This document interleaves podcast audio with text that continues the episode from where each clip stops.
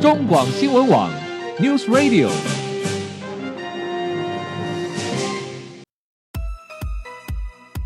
政治大人物、企业 CEO 有何成功的秘诀、制胜的绝招？周日，Mr. Big，请他们说分明。社会重要议题，台湾文化传承，哪些话题最新鲜、最有趣？周日，Mr. Big 带您关心台湾脉动。每周日下午三点零二分。跟着主持人郭志珍，您也是周日 Mr. Big。各位中广新网的听友，大家好，欢迎收听周日 Mr. Big 焦点人物、焦点话题时间，我是节目主持人郭志珍。各位听众朋友，之前啊，在国内呃有个新闻，不晓得大家还记不记得，就是呃国内某知名的出版集团的创办人。因为失智且失能啊、这样的长照的问题，造成他的妻子与三位子女之间公开的冲突啊，在网络上相互的指责。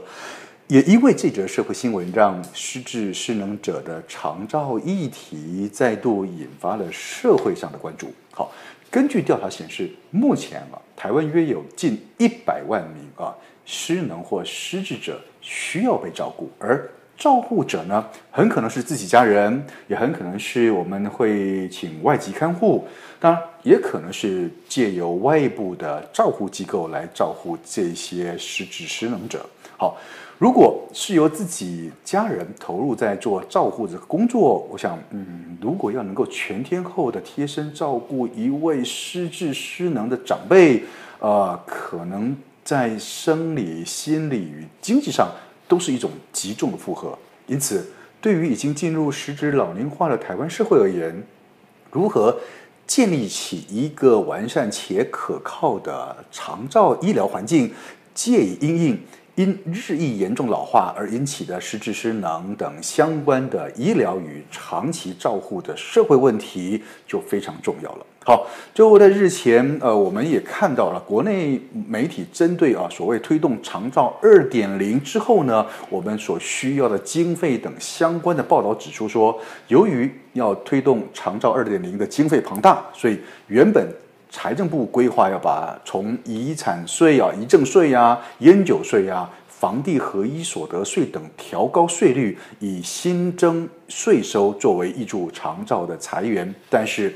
根据媒体的调查结果显示，在已经实施调高新制税率半年后，发现啊，仅仅收到约五十七点六七亿元。好，如果依照这样子一个速度去推估，一年后勉强应该可以达到一百一十五亿元之谱。那。这样的数字，相较于原本预估希望能够呃增加税收到两百九十九十六亿元啊，来作为预算经费，事实上远远短差了一百八十亿元之多。好，社区的照护资源啊，其实现在是不患寡而患不均，但是对于医疗体系资源的整合也还没有到位，再加上预算经费又不足，好，那现在。再加上大量缺乏专业的照护人才，好，种种种种的问题，好像就是目前台湾面对老化与长照问题最真实的窘境了。台湾整体社会人口老化的现象只会加速，无法踩刹车，随之而来，长期照护的需求只会越来越迫切。国人引颈期盼的长照二点零，真的可以让我们安心变老吗？还是最终？得靠我们自己预先做好规划，才能真正的安心变老呢。在今天节目中，我们要跟大家来谈谈，嗯，你跟我都会碰到的老化，以及未来老了之后谁来照顾我们这个问题。在节目中，我们很高兴邀请到的是《天下》杂志的特约副总主笔黄惠如来到节目中来跟我们谈谈这个长照二点零现在走到哪里了？我们真的能够用它吗？还是？呃，靠靠自己才能够安心变老。你好，惠如。郭大哥好，各位听众朋友大家好，我很乐意跟大家来分享这个没有人是局外人的议题。对，真的没有人是局外人啊。不管今天是你已经碰到了，可能是你为什么？因为你可能你的长辈这个需要，或者是我你就是一个需要被照顾的人。每个人都会都会是照顾者，只有分过去、现在跟未来。对，好，呃，尤其台湾老化的速度这么快哦，我们都在说，现在真正面对老化需要被照顾的，其实刚好就是战后婴儿潮这一代。对，那个其实是一个很大的挑战。他已经进入进入五十到七十岁吧。对对对，婴儿潮就是即将变成老人潮，那其实它是一大批人会挤过去，嗯、所以其实我们采访部长陈时中部长，他有讲到说，时间不会等我们，嗯、但是现在是做长照最后的时间，他事实上就是指那个婴儿潮，战后婴儿潮即将大批的变成需要照顾的人口。没错，哈、哦，嗯、这一批婴儿潮事实上呃就已经。在已经在考验我们目前台湾所谓的长照，不管从一点零转成二点零，在二点零到底能不能用啊？好，长照二点零事实上也已经满周年了嘛？对，好，很多人都在检讨它到底这个周年的结果到底如何？而且更好笑，你知道吗？因为我脸书有非常多长照圈的朋友，到最后都在冲数字，冲数字。冲业绩嘛，然后他们就你就会发现说，那个老人家都疲于奔命，嗯嗯嗯、因为他有很多预防延缓失能失失智的一些活动，嗯、所以一下里长拜托去，一下谁拜托去，哦、他就得去参加很多很多的活动，想起来蛮荒谬的。好，那是不是呃，慧如先帮我们也也也帮我们了解跟分析一下我们的长照二点零现在一年满周年到底？当时的一些规划的方向跟计划，目前状况怎么样？二点零其实是那个社区整体的计划的增强嘛。嗯嗯嗯、其实大家也都知道，说以前台湾的的所有长照的资源，可能多数在机构。嗯。然后外劳，嗯，然后家人照顾，嗯，然后大家都觉得很难在社区在地的安老，所以它多数的资源就是绑在社区的居家，嗯嗯、所以就是有 A B C，A B C，就是 A 是什么旗舰店，他、啊、就要去找社区整合型的服务中心，对对对对对对，他要去找。他的 partner 是是是，B 跟 C，B 是专卖店，然后 C 是干妈店啊，所以彼此要串起来，然后彼此要巷口什么巷口照照护站啊，对这种东西彼此要整合。可是我我听到的就是彼此好像也很难合作，很难整合，因为以前从来没有合作过，就第一次要彼此要整合，就是所以遇到很多问题。还有就是说，它是一个全新的制度，嗯，所以它的给付啊都很乱，然后。我们后面可能会讲到社政卫政又不不了解不合作，所以同样一件事，如果你去问到不同的窗口，你问到招呼司或是社交署，他可能告诉你有不同的答案，就是有点乱成一团。所以我们那时候采访那个台中市副市长林义颖，他就说。超到二点零是把做长照的人通通找过来，举国空转一年。OK，的荒谬剧，真的哈、哦。嗯、好，其实刚刚慧茹提到说，其实我们呃谈到长照二点零，就是希望能够把很多长照的资源呃布建在社区，部件到社区。好，那不管是 A 或是 B，A 的所谓的什么整合型的社做社区，然后 B 又什么复合型的日照中心，C 又是什么巷口的，就是以前的关怀据点了。好，但是我们刚刚也提到说，其实感觉。这样子的一个部件到社区整体的这样子的居家，希望落实居家照顾的感觉了啊、哦，那个概念很好，但是事实上真的做到了吗？就到底是不是真的能够落实到每一个人？我真的需要的时候，我们家的干妈点真的可以被我用，还是说我真的要用的时候，哎，干妈点不亏，还是干妈点没卖东西？好 好，那我真的需要的时候，真的用得到吗？这个落实到社区照护的这样子二点零的概念。慧如，你你们你后来在做这个专题的时候，你看到了我们真的社这种所谓的长照资源落实社区的资源分配真的均匀到位了吗？呃，其实那时候小英总统他就会希望说，整个长照是他的有感实证的之一嘛，嗯、他希望什么看得到、嗯、用得到，什么三个到之类的。嗯嗯嗯，可是我觉得，如果你家里自己真的有遇到这件事情，遇到长照的需求，你们大概也都可以发现说，那个冰冷的。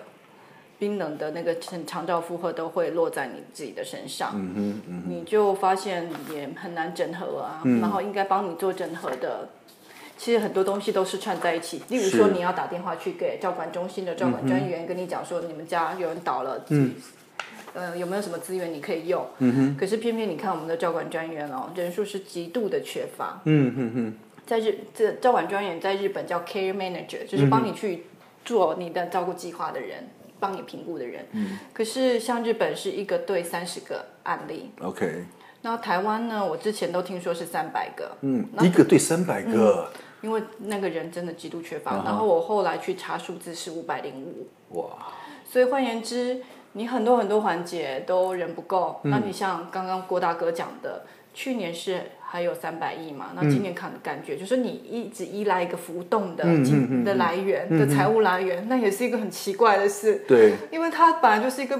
一定会有的需求，可是你却一直在那边靠那些烟捐啊，遗赠税它是浮动的，嗯，整件事情也会很，嗯，实际上你你要去做去执行那个预算，基本上可能也不到位。对啊，不到位，对不对？对啊。哦，好，那其实如果这样看哦，其实长照二点零，呃，到底能够照顾到什么呢？然后，我们说长照二点零，事实上它除了社区的社区的这样子的一个在居家照顾之外，那事实上我们真的对于所谓的失职失能的照顾者，其实他的状况也分很多种，对对，对不对？对对对，有的是，嗯，他可能。还可以自己自理，嗯，但是有些是已经中重度的，对对对对对，对你拿他没办法，对，怎么办呢？对，其实社区的话，可能比较能照顾的，可能是我们比较轻度的长辈，或是他想要延缓失能，就是让他有个一些社交，让他的那个失能啊、失智的状况比较慢，有人看得住他，这样就好了，对不对？对对对，他有个地方去，你在家里不会。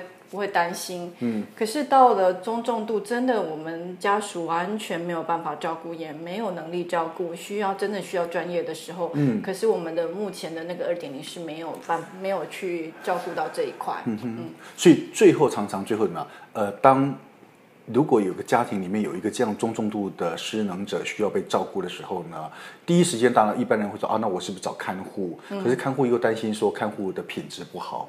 对不对？贵啊，好又贵，嗯、那这时候就会想到说，哦，那是不是我们来找所谓的照顾机构？嗯、可是当你找找照顾机构的时候，你发现说，你想要好的品质，没有床位，对、啊，或者是你你你看得到的东西，你觉得你根本住不进去，为什么？你觉得你那个环境不好哦，当然会有这种取舍的问题。那最后怎么样？就落到家人身上。嗯，其实我自己也碰过，我自己的父亲，我也是最后决定。自己照顾好，嗯、可是自己照顾的话，那个压力之大。嗯，我知道你那时候还那个掉头发。对对，压力大到圆形秃掉头发。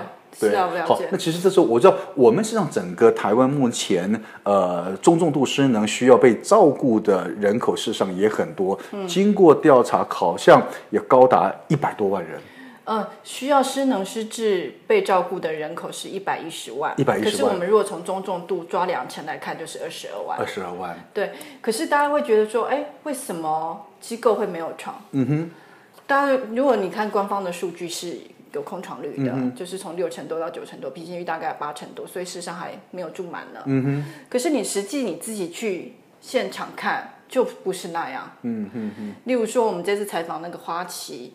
的总裁，他刚离职，他也是为了照顾他爸爸。嗯，然后他自己就是家附近啊，就是仁爱之家，仁爱医院附设的护理之家，他就去，然后他家附近的他也都去看。嗯，就他一去看，就说要先登记。OK，他把那个本子拿出来一翻，两百多号。哇，那等到什么时候啊？但他还是有写下去，把名字写下去，而且至今三年多，他没有被通知。天哪！而且这些失呃失能失智者住进去，他绝对不是短时间能出得来的，对不对？我有一次也是陪一个朋友去看这个护理之家，uh huh. 然后我们也是有登记，uh huh. 然后前面有九十九号.然后我们就问他说：“那去年那个几个离开这样子？” uh huh. 他说两个，所以换言之我们要等四十五年吗？Uh. 可是。大家就发现，那为什么政府的数字有空床？嗯、我们就会发现，嗯，如果是医院附属的护理之家，嗯、通常会比比较好的专业的品质，嗯、然后比较得到社会的信赖，所以它通常都会很难。嗯、第二个，可能那个单人跟双人床就非常的少，就非常少了，几乎都没有办法。嗯哼。可是我们有又有去问业者啊，嗯、当他们那个。单人床或双人床就觉得市场的供需不够，他们想要增加的时候，嗯、他们会在过程中，嗯，会不断的被阻挠，在专家会议上，OK，、uh 会要他们不断的补件补件，而且会觉得他们在服务有钱人，OK，了解，uh. 所以几乎都动弹不得，连价钱也是，嗯哼、uh，huh. 他们有一个价位天花板，嗯哼、uh，huh. 你如果要涨价的话，要经过地方政府，OK，那过程也需要专家会议，uh. 也会不断的刁难，所以我们采访了好几个业者，大概都是开业至今十多年来都没有涨回过价。嗯哼，所以你如果你通常也会有那个经验，他们就会想很多名目，就是耗材又什么多一个管和。啊、事实上，他们也是在经营上的没有办法因为他们的价位没办法涨。